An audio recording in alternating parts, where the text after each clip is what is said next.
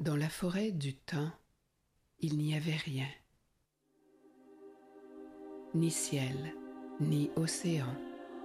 Au commencement, il n'y avait ni Dieu, ni humain, ni souffle, ni solitude.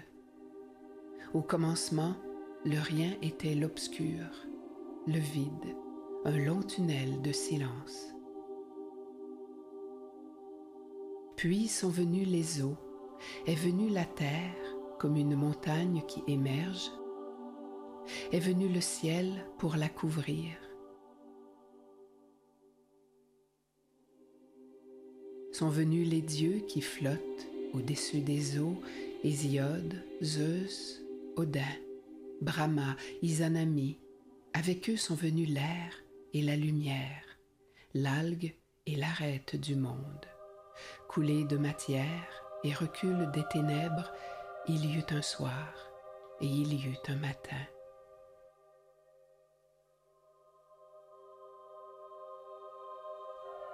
Dans un magma se sont mises à tourner les particules lumineuses, les saisons, la Terre, les planètes. L'aiguille a percé la mince couche de bleu, elle a chassé l'éternité.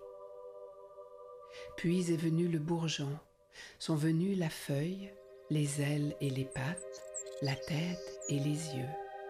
Ainsi sont venus les visages, sont venus les voix, les signes et les mots, l'amour et la peur, la prière et le sacrifice. Puis il y eut un puissant chaos.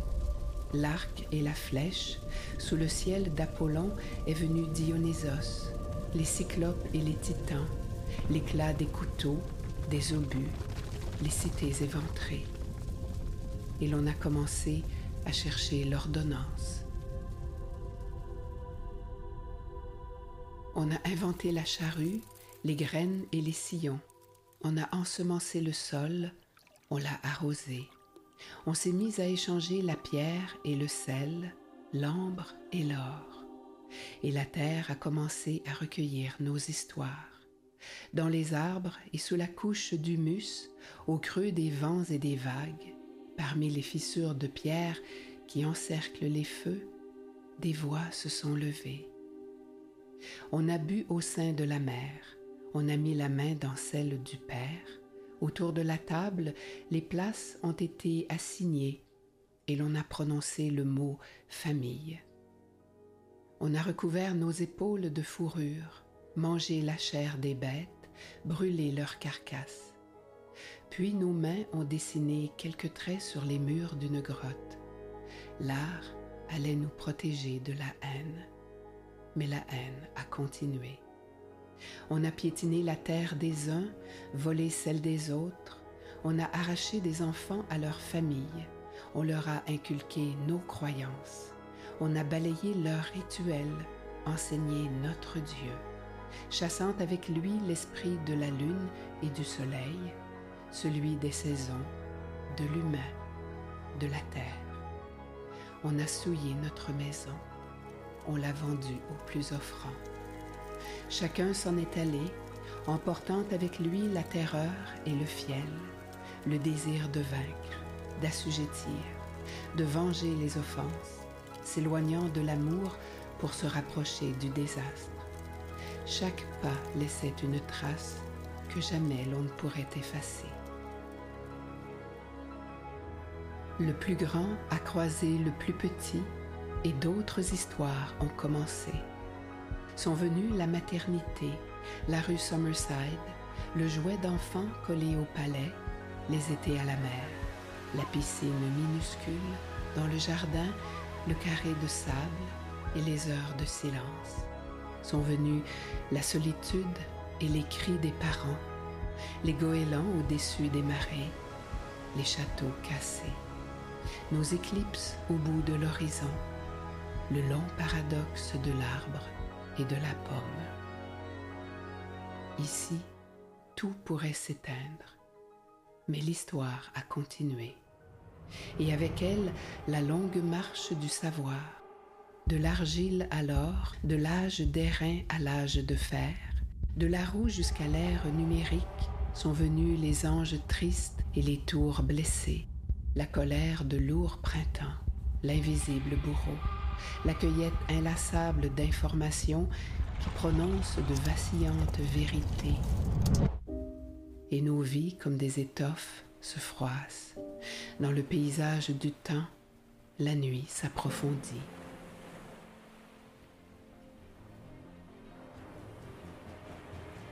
Et l'on se met à rêver du haut des falaises de Rilke, dans la forêt de Dante, on voit le passé déjà, on lit le futur, on aperçoit l'aigle et la corneille qui déchirent le rideau de l'histoire pour rejoindre nos pas.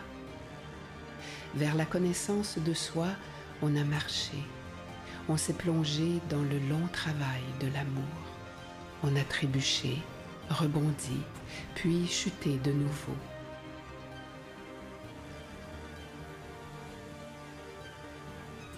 Le temps jamais ne s'arrête, nous dit l'arbre, nous dit la forêt. Et sur la branche du présent, un poème murmure un chemin vaste et lumineux qui donne sens à ce qu'on appelle humanité.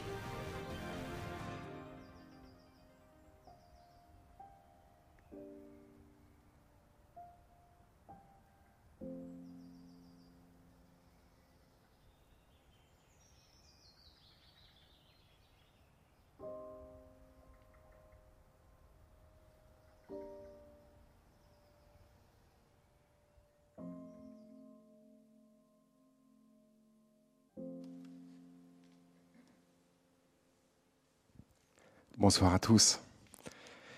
Merci à la Maison de la Poésie d'accueillir cette soirée. Merci à Olivier Chandonson, son directeur, son équipe. Merci aux techniciens. Merci, il va sans dire, aux éditions Bruno Doucet, Bruno, Muriel, Ariane et j'en passe. Merci à ce lieu qui est un jardin précieux pour euh, la poésie et plus qu'elle. Merci à vous d'être venus nombreuses, nombreux, fêter les forêts d'Hélène Dorion. Merci Hélène. Merci, merci de votre accueil. Merci à vous d'être là aussi. Merci à la Maison de la Poésie de nous accueillir. Alors, je vais tenter, Hélène, de vous, de vous rassembler, ce qui n'est pas forcément évident. Euh, non, ça, j'en témoigne. je me risque donc. Hélène, vous présentez comme écrivain, c'est en dire euh, trop ou pas assez, tant vous naviguez librement, voile ouverte entre les formes. Le court-métrage poétique que nous venons de visionner est une preuve supplémentaire, exemplaire peut-être, de cette joie que vous tirez de l'interaction formelle, issue ici d'un dialogue qui n'est pas nouveau, avec l'artiste vidéacinéaste Pierre-Luc Racine. Tous les moyens de dire sont bons pour vous, pourvu que la forme discute un peu harmonieusement avec le fond.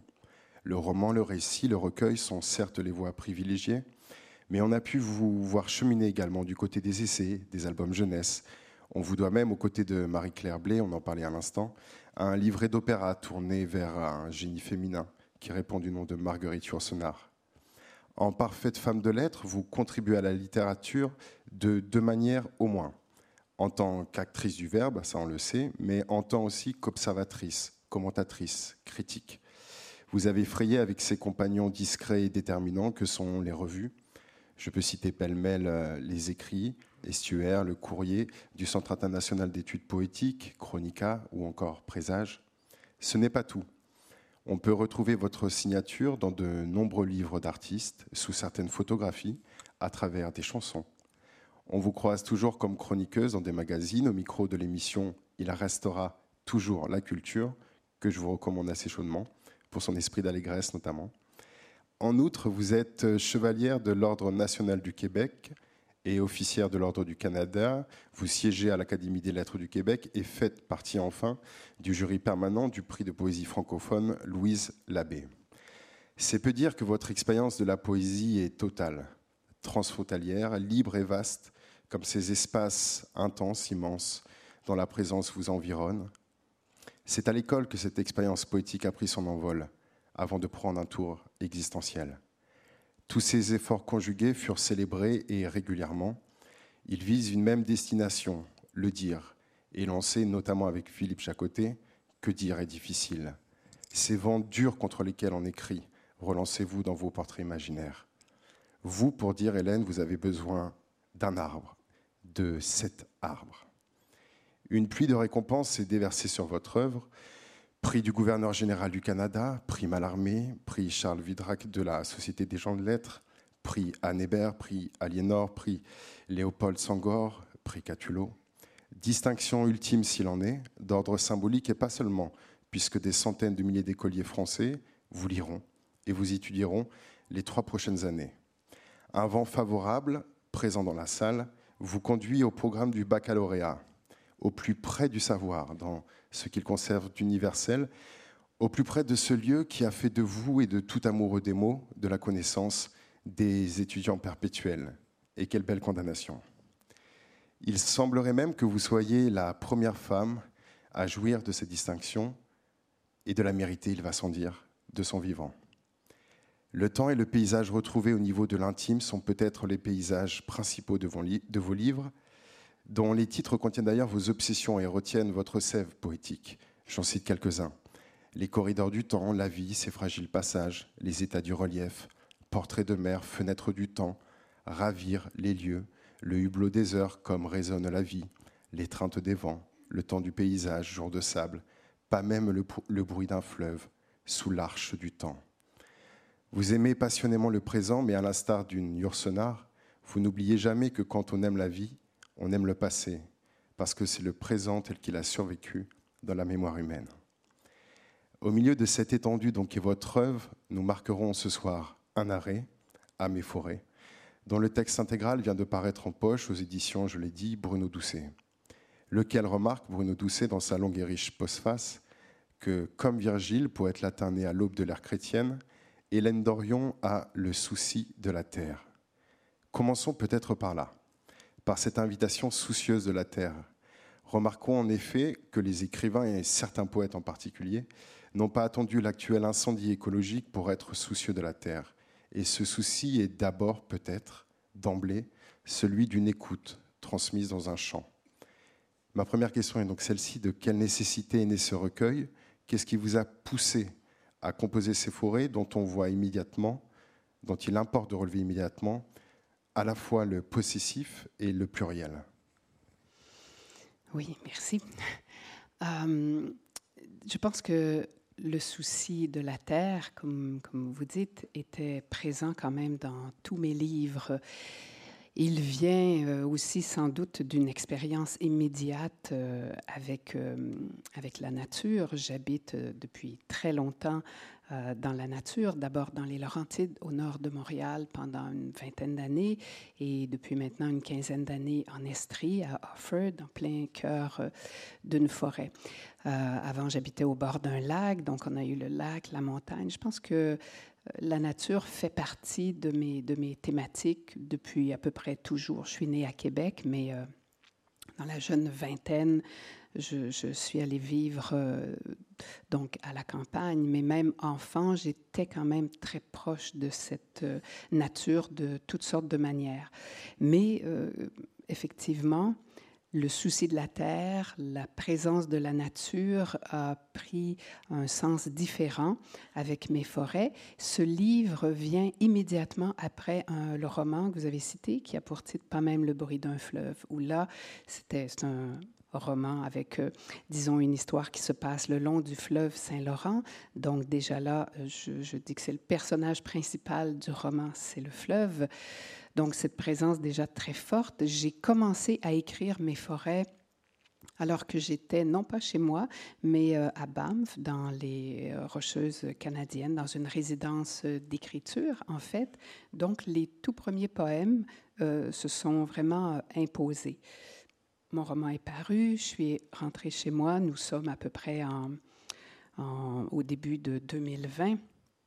Est alors arrivé ce que l'on sait, la pandémie, le confinement. Alors que j'allais présenter mon roman, j'ai été euh, moi-même confinée dans ma forêt, avec les arbres, avec le silence, avec la nature. Et euh, bien sûr, le questionnement de, de l'arbre, de la forêt, de la terre, le souci de la terre ont pris tout à coup une dimension euh, tout à fait autre. Je me retrouvais avec devant moi des êtres vivants, immobilisés eux aussi, mais par leur nature même. Et a commencé alors vraiment une sorte de dialogue. Euh, chaque jour, j'entrais dans la forêt. La forêt entrait en moi différemment, bien que j'y vis depuis plusieurs années.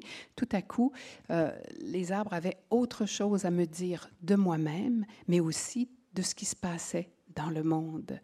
Euh, je pense que, disons, on a pris aussi conscience à ce moment-là que oui, la Terre est fragile, mais l'espèce humaine est aussi fragile que la Terre, sinon plus, en fait.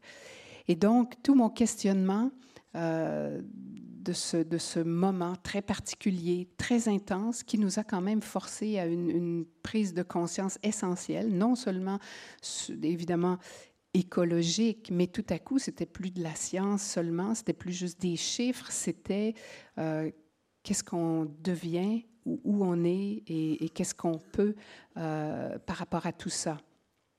Donc, un souci de la Terre, mais aussi un souci de la vie individuelle de l'être humain. Je pense qu'on est nombreux à avoir pris conscience à ce moment-là que nos vies étaient une espèce de tourbillon complètement fou, qu'on était dans des activités, des agitations, des gestes qui avaient perdu du sens au, fil de leur multiplication.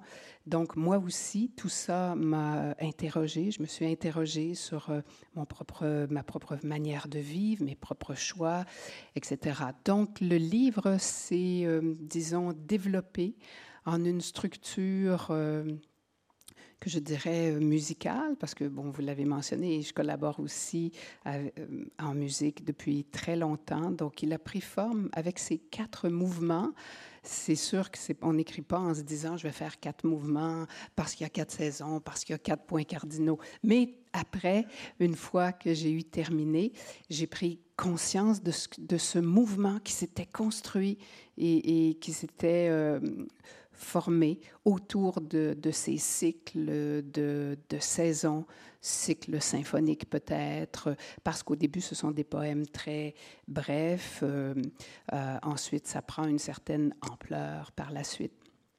Mais je suis peut-être en train de répondre à toutes vos questions suivantes. du tout. Puisqu'on parle de construction, c'est peut-être une curiosité d'esthète, mais il a bien fallu assez forer une langue, parce que ce qu'il faut peut-être rappeler, euh, c'est qu'il y a aussi une collision euh, langagière très particulière dans votre pays. Euh, et donc il a bien fallu, au demeurant, à, s'efforer une langue, et c'est la langue française qui est au service de votre chant, et inversement. Euh, on se demande, on peut peut-être se demander si ce fut une chance ou un obstacle, un facilitateur, ou au contraire une difficulté, le fait d'évoluer, comme vous l'avez fait, entre trois manières de dire qui sont des manières aussi de comprendre différemment le monde. Et la langue française, donc, qui est officielle au Québec depuis, si je ne me trompe pas, 77, celle d'Amérique qui est au service, et pas seulement, mais mm, du calcul, disons, et celle plus ancestrale et spectrale aussi peut-être des, Amérindiens. Est-ce que le français, la question est peut-être celle-ci, est-ce que le français est une préférence ou est-ce que le français est, pour vous, la manière de dire la plus naturelle? C'est ma seule langue maternelle. C'est la seule langue dans laquelle euh, je ressens le monde, euh, par laquelle je vois le monde. C'est la seule. Euh, le Canada, évidemment, est majoritairement anglais. les États-Unis aussi, bien qu'il y ait aussi beaucoup d'espagnol. mais le Québec est, est, francophone et français. On parle français au Québec. C'est sûr qu'il y a des points particuliers, par exemple à Montréal. Mais si on sort de l'ouest de Montréal, on n'entendra pas parler anglais. Donc moi, c'est, c'est la seule langue dans laquelle j'ai toujours vécu. Je suis traduite, je collabore avec des traducteurs en anglais, mais je ne pourrais jamais écrire euh, un, texte en anglais. Je ne ressens pas le monde euh, en anglais. C'est juste une question d'accent, vous savez. c'est tout. C'est mineur comme ça. Oui. À, propos de, de, ces paysages que nous commençons à évoquer, votre éditeur notamment s'est amusé à relever euh, que quelques 3 milliards d'arbres vous environnent, et pas seulement vous, soit il a fait le décompte 380 pour chaque être humain. Donc ça, ça pose quand même un, décor et un certain rapport charnel, en tout cas, euh, aux choses et au monde. Euh, du paysage, vous écriviez un peu plus tôt, donc dans le temps du paysage, que vous cherchez à le contempler d'une certaine manière du dedans. Et cette intériorité, effectivement, on la sent, y compris dans votre manière de, capter euh, les forêts. On peut la sentir dans cette intériorité dans, bien d'autres livres, mais là, nous parlons des, nous parlons des forêts. Est-ce à dire que c'est la résonance, et ce terme vous importe, euh, du paysage, son écho dans chaque fort intérieur qui doit prévaloir dans sa contemplation? Ben, Moi, je conçois pas du tout le paysage d'une manière, euh, disons, bucolique c'est pas ce rapport à la beauté que j'ai au paysage. C'est vraiment un rapport, euh, je dirais, métaphorique, intérieur. Ma question dans mon dialogue avec euh, le paysage, et je lui pose beaucoup plus de questions que, que n'importe quoi d'autre, c'est qu'est-ce que je peux apprendre d'un changement de saison, d'un arbre qui doit perdre ses feuilles à l'hiver s'il veut être assez solide pour traverser toutes les tempêtes. Et on peut dire la même chose d'un être humain. Qu'est-ce que je dois, moi, abandonner de moi-même, à quoi je tiens probablement très fort, mais pour pouvoir traverser des, des, tempêtes, des chaos intérieurs? Donc, euh, comment la montagne euh, euh, vit les changements de lumière heure après heure Qu'est-ce que moi je peux apprendre de ça comme être humain? Et qu'est-ce qu'on peut apprendre, nous, de cette manière qu'a la montagne de traverser les heures? Donc, c'est vraiment, oui, une intériorité, comme vous dites. C'est vraiment un rapport intérieur. Ça ne veut pas dire que j'ai pas un rapport à la beauté, parce que ce rapport à la beauté, il est pour moi euh, presque d'un ordre métaphysique, en fait. C'est une union totale avec, avec le vivant. Je fais partie, et nous faisons comme êtres humains partie de cet espace capable de créer de la beauté, capable d'un chaos, capable de destruction, mais capable aussi de cette beauté euh, disons, survivante, si on veut. Et euh, là aussi, il y a d'autres, d'autres liens qui peuvent se tisser. Pour moi, cette espèce de répétition qu'on peut trouver dans le paysage, il n'y a peut-être rien de plus répétitif que regarder un paysage qui peut être, oui, qui peut donner un rapport contemplatif, mais aussi encore là, un rapport à la présence au monde. Comment je peux être chaque fois présente et présente différemment devant le même? Euh, en, ayant aussi, bien sûr, conscience que de, toute cette capacité de transformation du paysage, alors que euh, nous, comme êtres humains, très souvent, on est confinés dans nos espaces intérieurs et on oublie qu'on a aussi cette capacité de transformation, cette mise en mouvement, alors qu'on peut être apparemment euh, immobile. Donc, c'est constamment ce type de, de questions que, que je pose au paysage.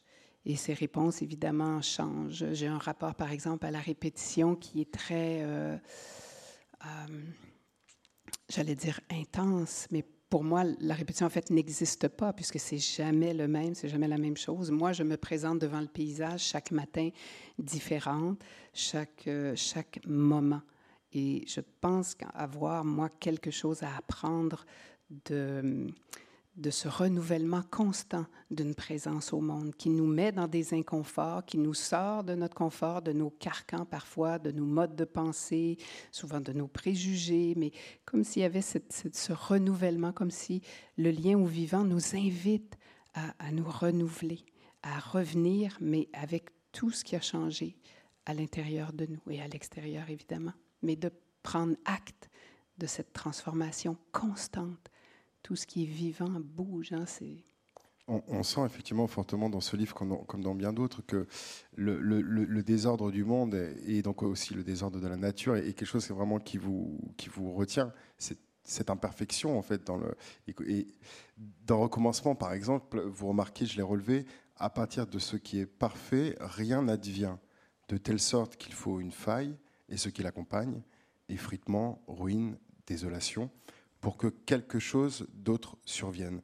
Et c'est cette survenue, quelque part, cette presque erreur, cette survenue chaotique, en tout cas, j'ai l'impression que c'est ça qui, qui, qui, vous fascine, en fait, plus que de chose, plus que la régularité euh, de, de, la nature. Au point qu'on peut se demander si l'écriture n'est pas pour vous, finalement, une manière d'ordonner le chaos.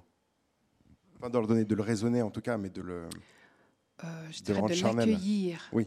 De l'accueillir, de l'embrasser, de, de le laisser exister euh, et de faire en sorte qu'il puisse exister à l'intérieur de nous et qu'on ne retrouve pas quelque chose d'artificiel en voulant l'ordonner. Vous faites euh, référence à la faille. Pour moi, euh, au, tout début de, ma démarche, j'ai passé de, de, la philosophie à la littérature et la lecture d'Yves Bonnefoy a été absolument déterminante. Je ne peux jamais entendre le mot faille sans penser à Yves Bonnefoy. Ces espèces de, disons, de craquelures, euh, d'imperfections, ces modulations tout à coup qui surviennent et on crée avec les, failles, on crée avec euh, les imperfections, avec les cassures, les, ruptures euh, nécessaires, souvent provisoires. Donc c'est dans ce mouvement-là, la création est une mise en mouvement euh, du monde, donc ordonnée sans jamais fixer en laissant toujours aux choses leur propre mouvement, en respectant leur nature qui est d'être en mouvement. Yourcenar, et ça ne vous déplaira pas que je la cite, dans les mémoires d'Adrien, fait observer ceci, justifiant un repli dont je suis tenté de vous demander s'il est aussi le vôtre. Quand tous les calculs compliqués s'avèrent faux, quand les philosophes eux-mêmes n'ont plus rien à nous dire, il est excusable de se tourner vers le babillage fortuit des oiseaux, vers le lointain contrepoids des astres. Vous semblez l'abonder dans les feuilles, affirmant les forêts creusant moi les forêts creusent parfois une clairière au-dedans de soi. Plus loin, l'être échevelé, bientôt cassé comme PIB, NIP, FMI, il fait un temps à s'enfermer dans nos maisons de forêt, avec le bruit secret des nuages qui soufflent de l'autre côté de la nuit.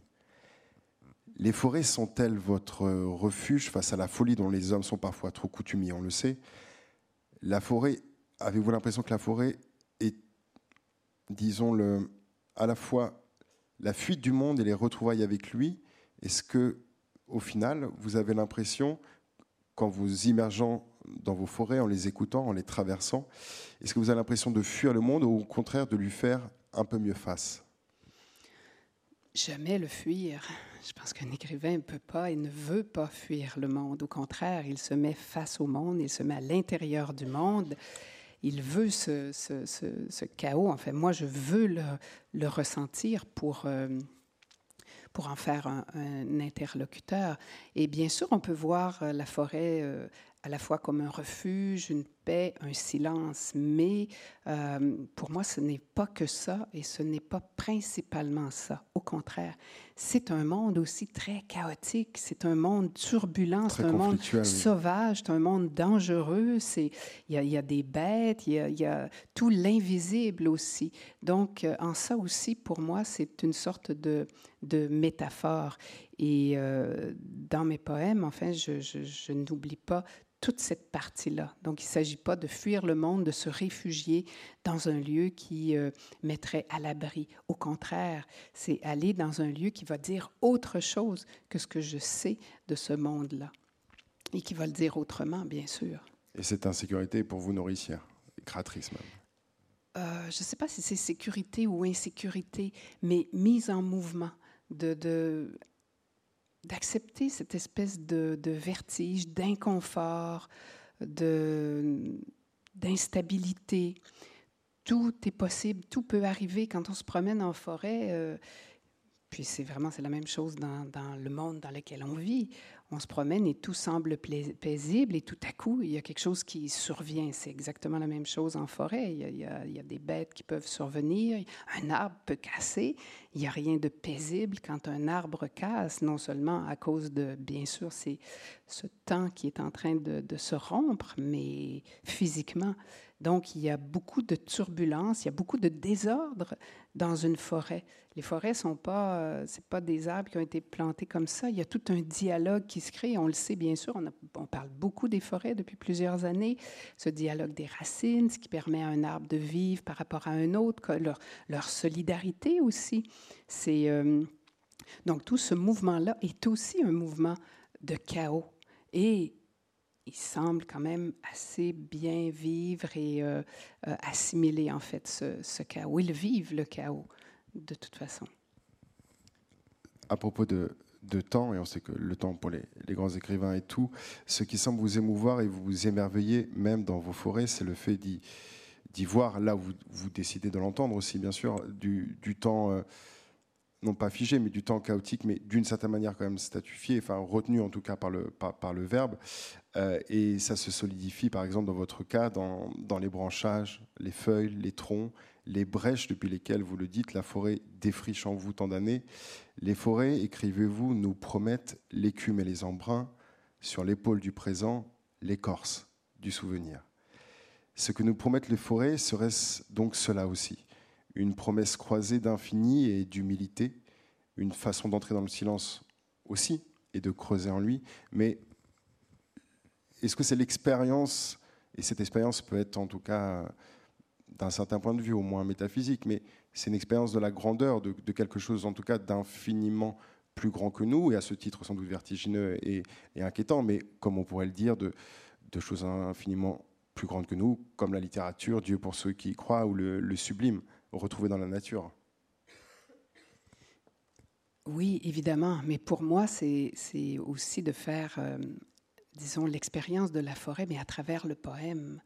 Hein, c'est le poème, dans ce cas-ci en tout cas, qui, nomme cette, euh, cette forêt. Mais la forêt, c'est aussi, c'est pas juste cet espace de nature. Et, je l'évoque aussi dans, plusieurs poèmes. Vous, en avez cité un passage tout à l'heure. C'est aussi la forêt technologique. C'est aussi euh, la forêt qui fait écran. Euh, c'est aussi toute cette instrumentation de nos vies. aussi toute cette manière que l'on a de vivre devant devant l'illusoire écran, le virtuel. Et c'est pas forcément une, critique négative que j'en fais, mais juste une question de conscience. Est-ce qu'on est suffisamment conscient de, toute cette, de tout cet outillage, disons, technologique et virtuel qui, j'allais dire, qui, nous assaille, qui crée des espèces de, filets aussi autour de nous et qu'on ressent plus ou moins? Mais il y a, il y a cette, cette importance, hein, quand on regarde une forêt, toutes ces branches, euh, vous l'évoquez, ben c'est quand on dit le web, c'est toute une toile aussi qui est là. Donc je pense qu'on peut, euh, euh, pour moi, c'est dans le poème que je fais l'expérience de cette forêt-là. oui, principalement. Donc c'est une expérience de langage, en fait, pour moi, le poème. C'est cette expérience de langage, je ne passe pas par-dessus pour dire voici, je parle de la forêt ou ce que je sais de la forêt. Le poème, c'est quelque chose de la forêt que moi j'ignore encore.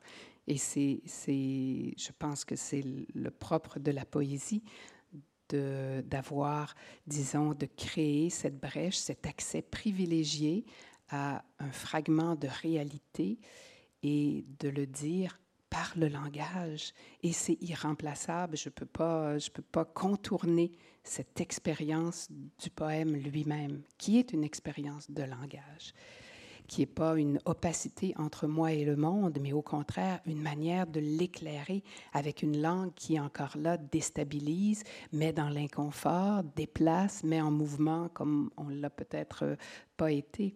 Mais cette expérience de langage est primordiale et cet, amour un peu démystificateur euh, des, forêts. Et ce refus aussi, quelque part, effectivement, de ne considérer les forêts que comme un rêve de lenteur et une réalité, ce qu'elles qu'elles sont aussi de, ralentissement face à l'accélération de nos vies, l'affolement du cours de, nos, existences.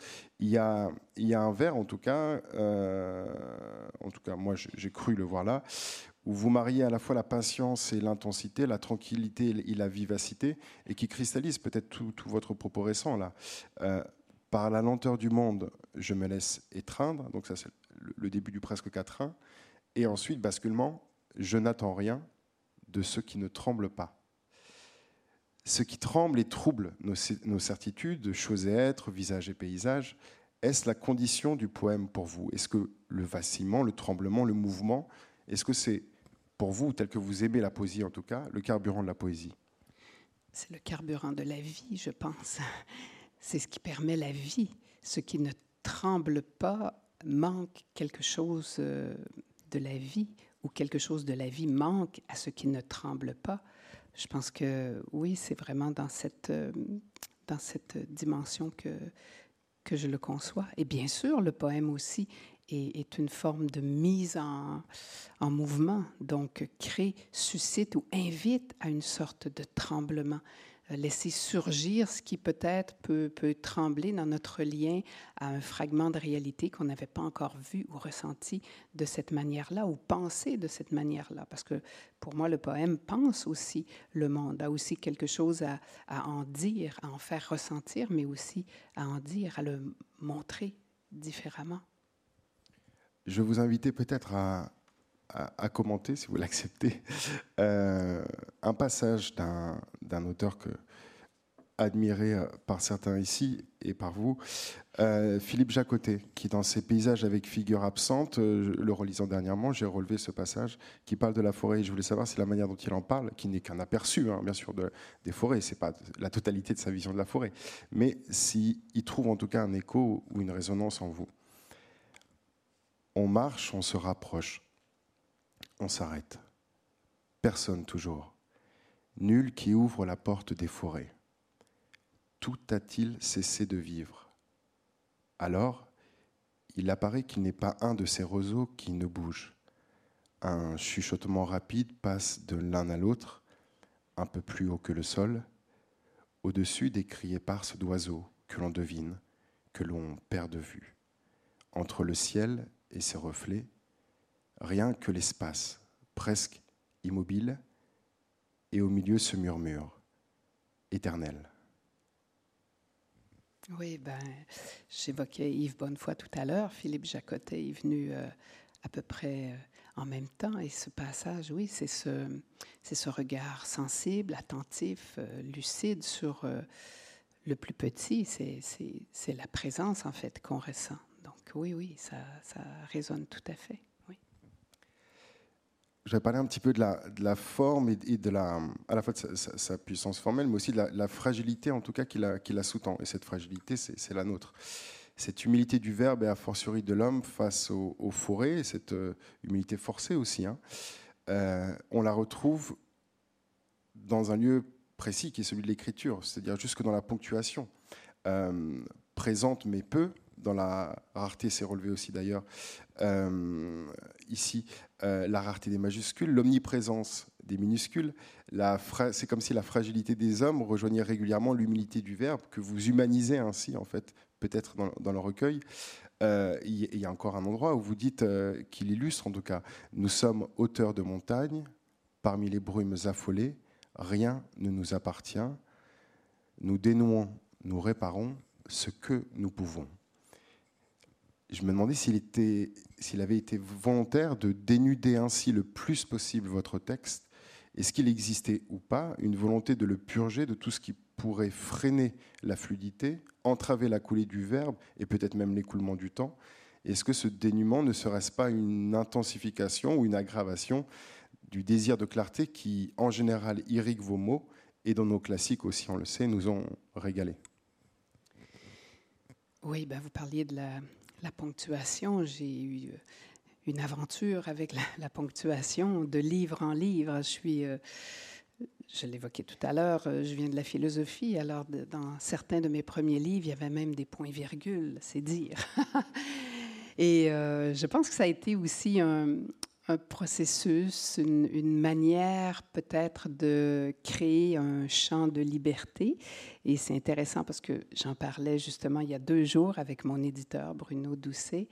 Euh, on parlait justement de cette ponctuation et en fait, c'est venu d'un dialogue avec euh, Bruno, qui est aussi poète, on le sait. Donc, notre dialogue est aussi un dialogue de poète.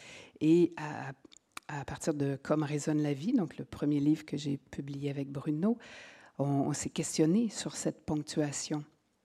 Et je disais tout à l'heure, euh, est-ce qu'on a encore besoin, est-ce qu'un arbre a encore besoin de certaines feuilles? Qu'est-ce qu'on peut abandonner en chemin? Alors moi, j'ai abandonné la ponctuation en chemin.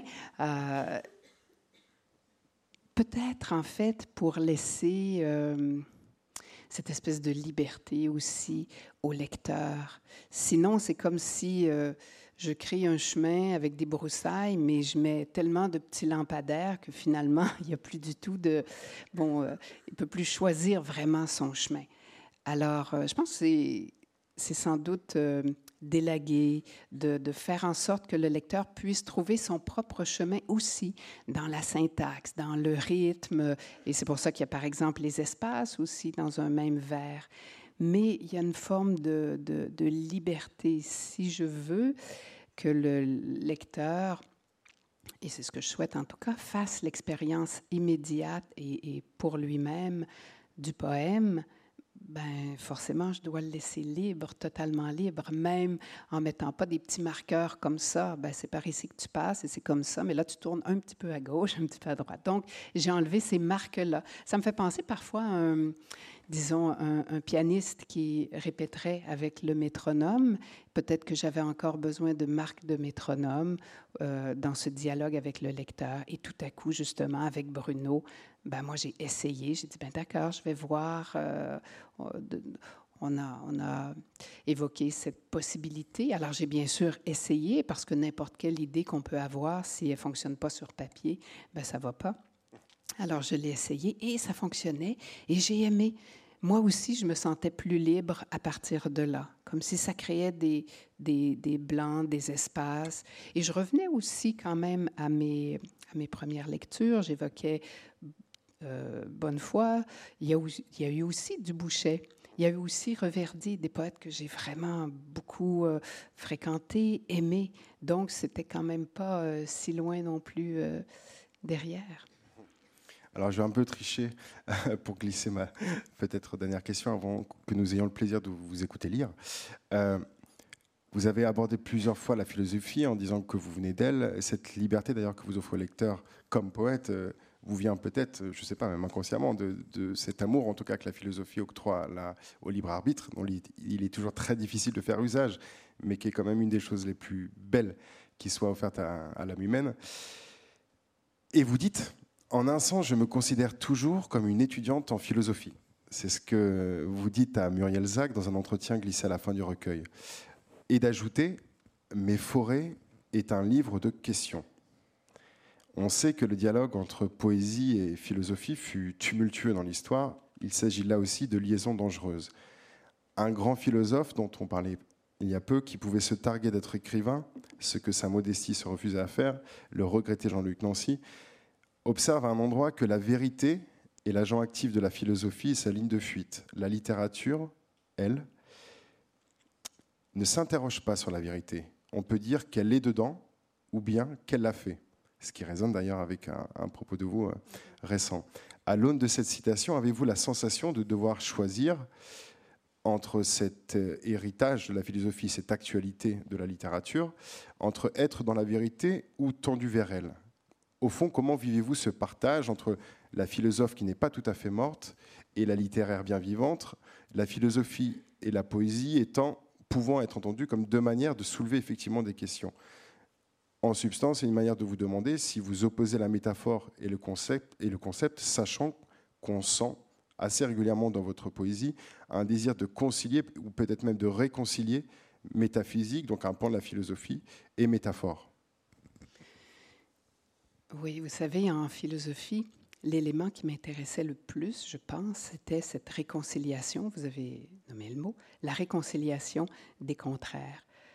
Et pour moi, c'était vraiment euh, une grande partie du travail de la philosophie, de réconcilier ces opposés.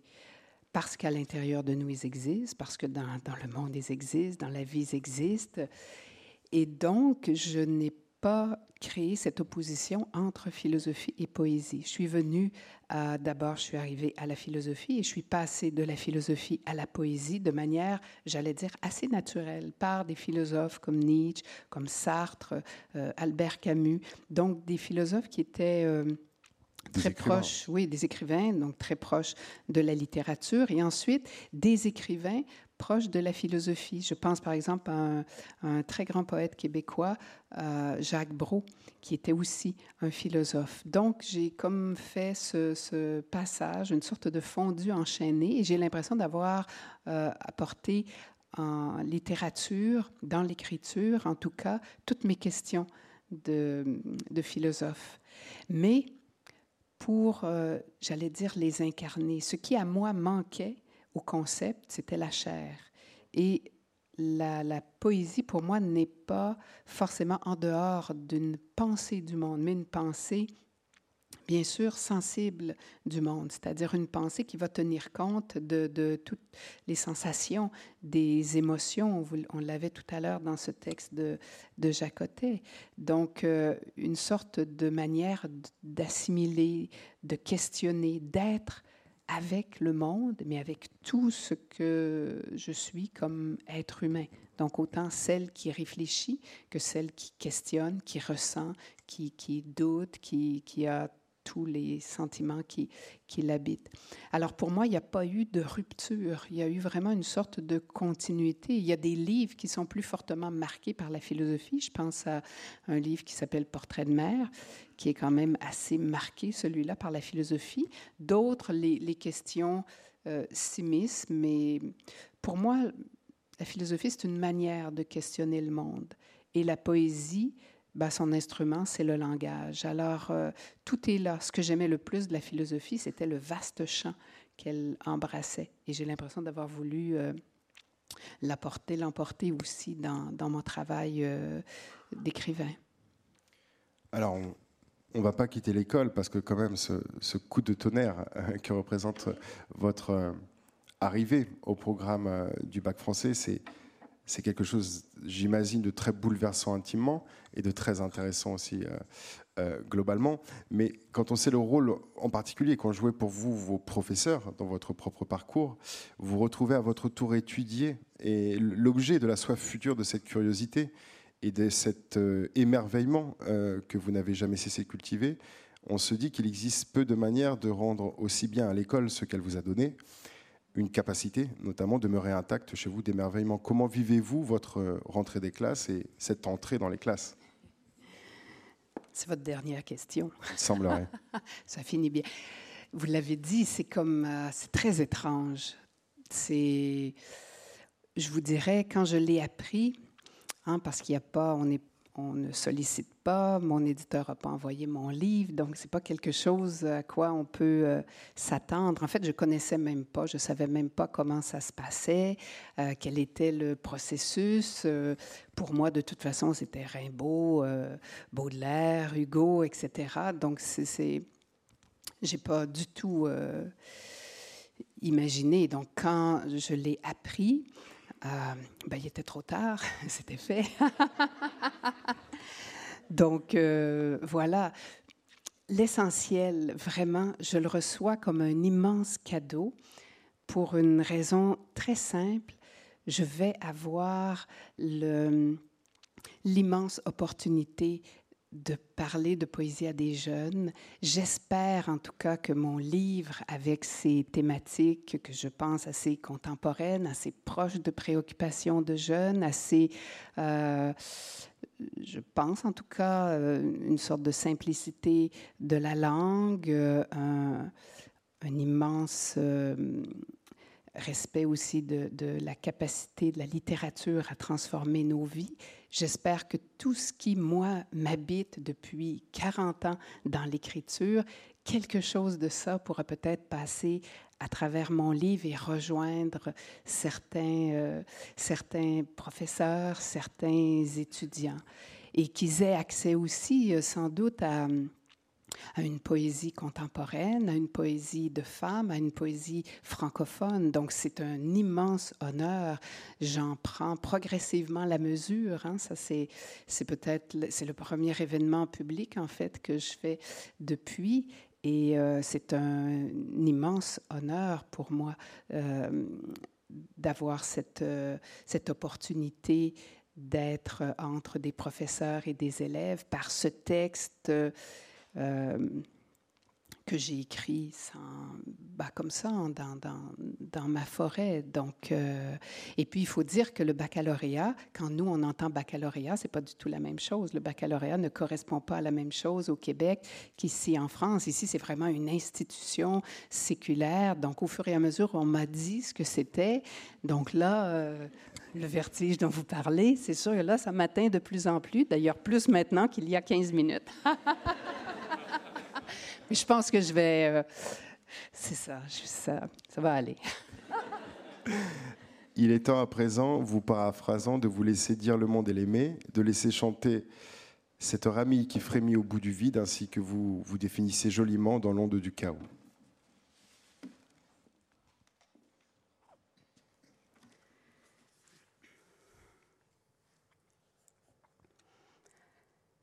Mes forêts sont de longues traînées de temps.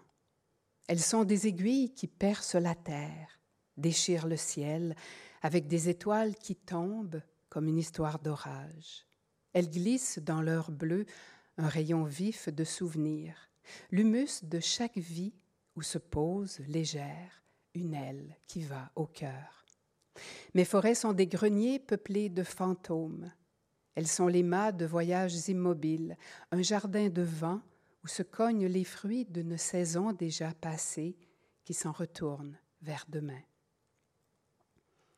Mes forêts sont mes espoirs debout, un feu de brindilles et de mots que les ombres font craquer.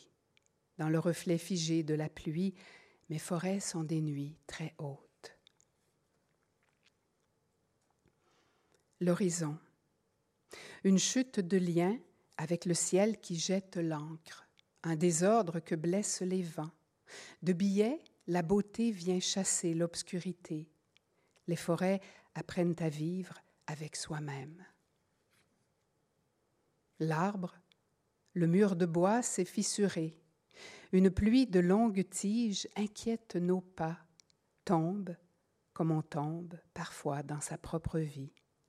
J'écoute cette partition du temps je déchiffre enfin le désordre des branches.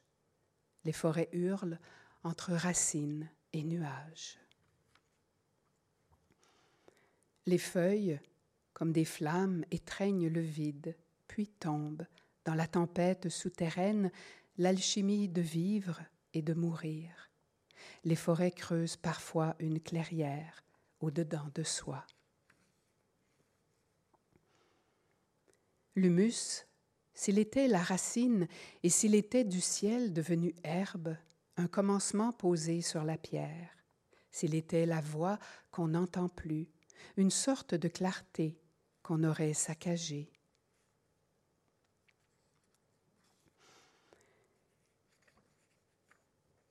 La bête bondit avec sa soif, un goût de froid dans la gueule, nos questions d'enfant jamais réparées. On pourrait l'abattre et avec elle l'écho des finitudes. Il souffle mille voix de vent sur la montagne que traversent des marées. Tant d'aube, un silence de fin de jour quand s'amorce la descente vers soi. Au-dessus du vide flotte un ciel qui n'ignore pas sa fragilité. Mur d'incertitude, et miroir déformé de nos rêves. On entend que revient un désir d'orage dans le jardin chargé de remous, le désordre d'existence où l'on piétine la vie. Le temps ne va plus ni ne vient. Dans le mystère obstiné d'étoiles, il n'y a que des saisons décousues. Où aller quand il n'y a pas de commencement, quand la terre, et nos corps, plus chancelants que la terre, ne reconnaissent plus la mémoire d'un arbre. On appelle des catastrophes pour les couvrir du tissu de nos indifférences. Nos regards étouffent sous les poignées de cris jetés dans les fosses. Il se fait tard pour la nuit humaine. On ne pourra pas toujours ne pas recommencer, on ne pourra pas toujours fuir au bout des hivers. Le jeune érable frémit sous les coups du tonnerre. La foule autour de lui hurle contre le vent. Quand j'ai ouvert les yeux, ce n'était plus à l'intérieur de moi que la pluie s'immisçait. Le bois racontait une histoire d'air rouillé, de pas égarés dans le brouillard de l'aube. Grandir, disait-il, ne suffit pas à remplir le cœur. Il fait un temps de foudre et de lambeaux, d'arbres abattus au-dedans de soi. Il fait pluie maigre, un temps de glace et de rêves qui fondent dans le labyrinthe des miroirs, le dos courbé, le poids des silences. Guerre, famine, triste dureté. C'est seulement l'hiver, sur l'écran d'aujourd'hui, s'annoncent les orages de demain. Des chiffres pour ne rien dire de l'inquiétude qui brûle nos mots. Lettres échevelées, bientôt cassées comme PIB, NIP, FMI. Il fait un temps à s'enfermer dans nos maisons de forêt, avec le bruit secret des nuages qui soufflent de l'autre côté de la nuit. Je n'ai rien déposé au pied du chêne, rien à l'ombre du saule. Je ne me suis adressé ni aux faibles ni aux puissants. Je n'ai pas vu le veilleur à l'entrée de la mer pas vu le jardinier cueillir le crocus d'un printemps, pas trouvé le miel et la soie, pas vu le ciel dans temps, quelque chose de la solitude, rien qui laisse paraître la déchirure. Je me suis assise au milieu de ces vastes alliés.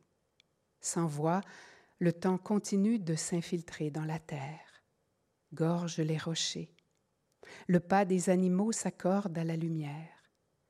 Par la lenteur du monde, je me laisse étreindre. Je n'attends rien de ce qui ne tremble pas. Autour de moi, les notes lumineuses d'une feuille venue jusqu'à la branche pour remuer avec le souffle dense et boit l'eau qui la sauve au matin quand recommence son chemin vers le soir et je marche aussi, d'un pas qui repose dans l'infini. J'écoute le monde qui bruit à travers les arbres seuls, comme des êtres occupés à devenir leur forme singulière.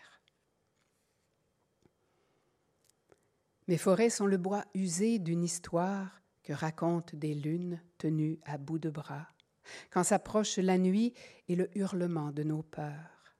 Mes forêts sont la mise en terre de vagues immenses et de mots que je ne reconnais pas.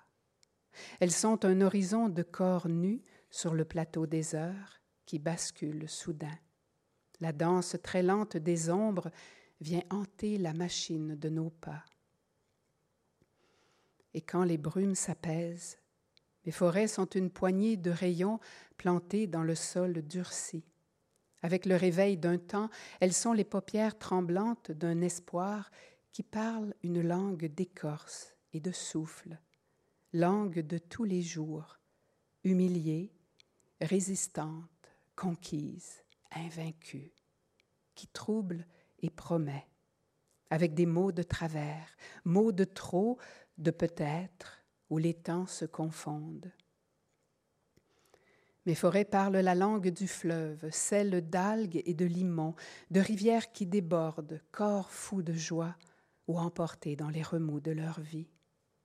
Elles disent nos mains d'obscurité, de frêle beauté, l'effroi qui pèse sur demain. Mes forêts racontent une histoire qui sauve et détruit, sauve et détruit. Alors, nous rêvons comme la sève qui sera, comme le sang de ce qui n'est plus. Nous sommes auteurs de montagnes parmi les brumes affolées. Rien ne nous appartient. Nous dénouons, nous réparons ce que nous pouvons. Mes forêts sont un long passage pour nos mots d'exil et de survie. Un peu de pluie sur la blessure, un rayon qui dure dans sa douceur. Et quand je m'y promène, c'est pour prendre le large, vers moi-même. Merci.